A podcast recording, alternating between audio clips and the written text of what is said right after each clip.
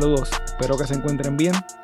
Recientemente, el tema de la pena de muerte en Puerto Rico ha cobrado relevancia luego de que el Tribunal Federal de Apelaciones en Boston determinara que no se le podía aplicar la pena de muerte a Alexis Candelario, autor de la masacre de la tómbola en Toa Baja, Puerto Rico, en la cual murieron nueve personas y cerca de 20 resultaron heridas.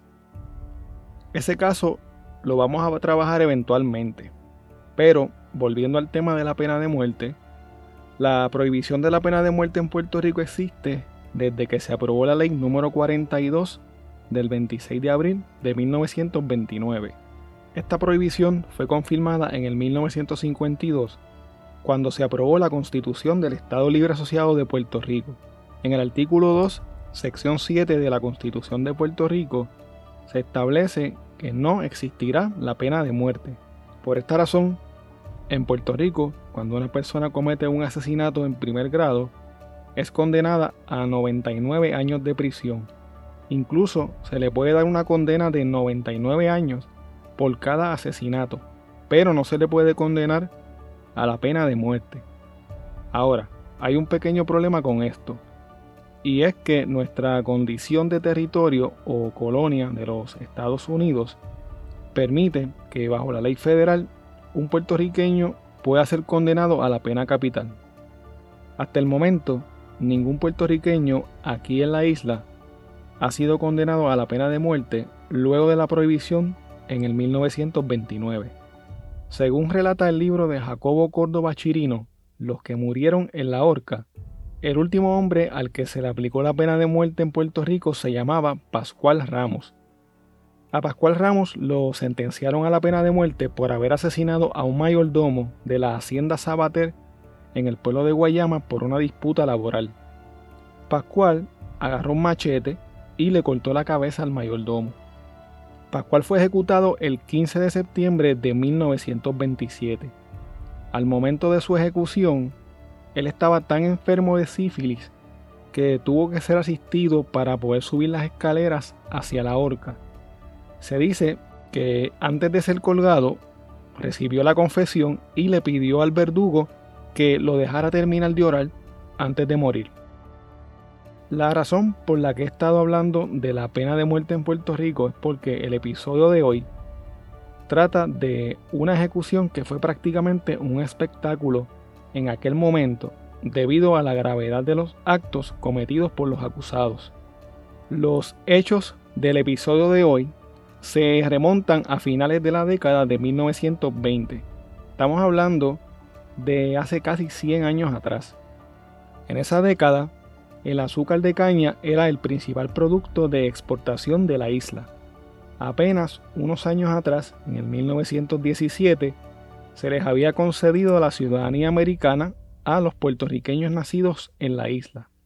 Esto se dio en parte a la Primera Guerra Mundial, ya que el Congreso de los Estados Unidos sabía que Puerto Rico era un punto estratégico, específicamente para proteger el Canal de Panamá, Miles de puertorriqueños fueron entrenados para el combate armado y aunque no participaron en la Primera Guerra Mundial, de ahí surgió en el 1920 el Regimiento 65 de Infantería, mejor conocidos como los Borinqueeners, quienes tuvieron un destacado rol durante la Segunda Guerra Mundial en la década de los 40. La década del 20 termina con la Gran Depresión de 1929 en este contexto histórico es que ocurren los hechos de los cuales les voy a hablar en el episodio de hoy.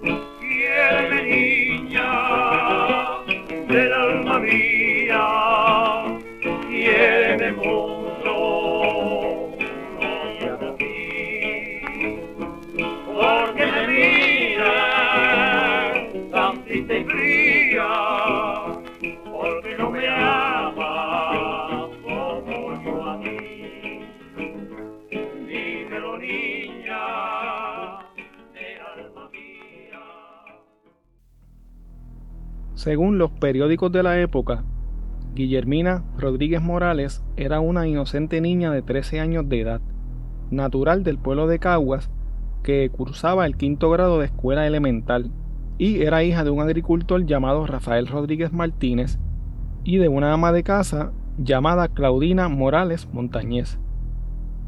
El 20 de febrero de 1924, Guillermina, luego de almorzar en su casa como de costumbre, se dirigió nuevamente hacia la escuela. Guillermina siempre regresaba a su casa luego de salir de la escuela a eso de las 4 de la tarde, pero ese día Guillermina nunca regresó. Su padre, sumamente preocupado, caminó hasta la escuela para buscar a su niña, pero al llegar, le informaron que Guillermina no había regresado a clases esa tarde luego del almuerzo. A partir de ese momento el padre de Guillermina comenzó a buscarla por los alrededores de la ruta que ella tomaba diariamente hacia la escuela. La buscó por todos lados, incluyendo dentro de los cañaverales que había en el área. Pero esa tarde y esa noche, luego de muchas horas de búsqueda, don Rafael no tuvo suerte. Al otro día temprano, tan pronto salió la luz del sol, sin haber podido dormir, don Rafael y sus hijos reiniciaron la búsqueda de Guillermina. Lamentablemente, esa mañana los hermanos de la niña encontraron su golpeado y ultrajado cuerpo tirado en un cañaveral del sector Cepero en el barrio Sabanayana entre los pueblos de Río Piedras y Trujillo Alto. Según certificó el doctor Luis Pereira Leal en la autopsia que le realizó a la niña Guillermina, esta murió de asfixia por estrangulación. Según se desprende de la investigación realizada, Guillermina fue con su mismo cinturón para evitar que gritara mientras era violada. Aunque se desconocen muchos detalles del ataque en contra de la niña, se sabe que los asesinos de Guillermina, luego de cometer el acto, trataron con mucha prisa de enterrar su cuerpo, pero solo les dio tiempo de esconderlo en el cañaveral con el propósito de regresar más tarde a enterrarlo, ya que tenían miedo de llamar la atención de las personas que pasaban por esa ruta. Al comenzar la investigación, los vecinos del barrio le indicaron a la policía que habían visto a un tal Jacinto Clemente merodeando por el lugar de los hechos. Jacinto Clemente Echevarría nació en Río Piedras, Puerto Rico en el año 1900. Se dice que Clemente había tenido incidentes previos de acoso a mujeres, incluso una mujer logró escapar de Clemente en una ocasión en la que él trató de secuestrarla, quizás con el propósito de violarla. Jacinto Clemente tenía 24 años para ese entonces. Estaba casado desde el 1921 con una mujer llamada Rosa Febres Córdoba y trabajaba como jornalero de la caña. Clemente fue arrestado e interrogado intensamente por la policía y luego de algún tiempo, al sentirse acorralado por sus mismas contradicciones, confesó el crimen y a su vez señaló a Carlos Arocho como su cómplice y coautor del delito. Por su parte, Carlos Arocho Guzmán nació en el pueblo de Ciales, Puerto Rico, el 29 de agosto de 1904. Tenía 20 años de edad al momento de los hechos y al igual que Clemente, era obrero de la caña. El proceso judicial contra Arocho y Clemente recibió amplia cobertura de la prensa de la época y despertó el interés del público general ya que se trataba de un horrible crimen que no era común en esos tiempos. Esto generó una indignación en el pueblo de Puerto Rico y la gente reclamaba que se hiciera justicia. Arocho y Clemente fueron juzgados, declarados culpables y sentenciados a morir en la horca. La defensa de los acusados apeló la sentencia de pena de muerte pero la Corte Suprema de los Estados Unidos confirmó la sentencia. La ejecución fue pautada para la madrugada del 20 de julio de 1927.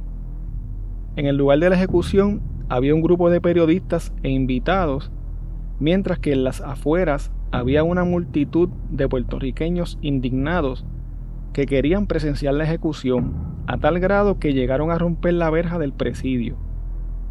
Finalmente, Carlos Arocho y Jacinto Clemente fueron ejecutados en el patio interior de la cárcel La Princesa en el Viejo San Juan. Vista la última moción de los peticionarios, por la suspensión de la sentencia de muerte dictada por esta Corte y visto el artículo 334 del Código de Enjuiciamiento Criminal que dispone que ningún juez, tribunal u oficial que no sea el gobernador puede suspender la ejecución de la sentencia de muerte. Se declara sin lugar la moción de los peticionarios y por lo tanto se le entrega a los reos Carlos Arocho y Jacinto Clemente al jefe o alcalde de la penitenciaría para que con toda seguridad el 20 de julio de 1927 se lleve a cabo la ejecución de la pena de que tendrá lugar dentro de los muros de la penitenciaría durante cuando ambos reos morirán ahorcados.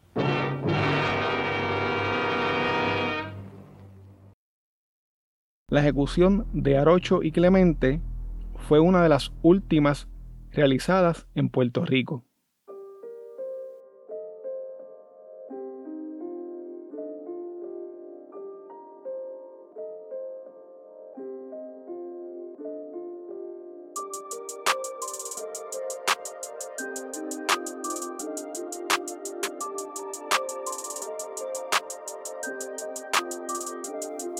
Bueno, hasta aquí el episodio de hoy. Recuerda que puedes contactarnos a través de crimepodpr.com. Síguenos en Facebook, Instagram y Twitter como CrimePodPR, en donde estaremos subiendo contenido relacionado a los temas con los que vamos a estar trabajando y sobre noticias de casos criminales principalmente. Recuerda también suscribirte a este podcast en tu aplicación favorita para podcast y compartirlo con las personas que conoces. También puedes apoyarnos a través de patreon.com diagonal crimepodpr en donde vas a tener acceso al contenido que utilizamos para poder hacer estas investigaciones, como por ejemplo documentos, enlaces, fotos adicionales a las que subimos en las redes, videos, análisis de los casos, entre otras cosas que vamos a estar añadiendo poco a poco. Muchas gracias y hasta la próxima semana.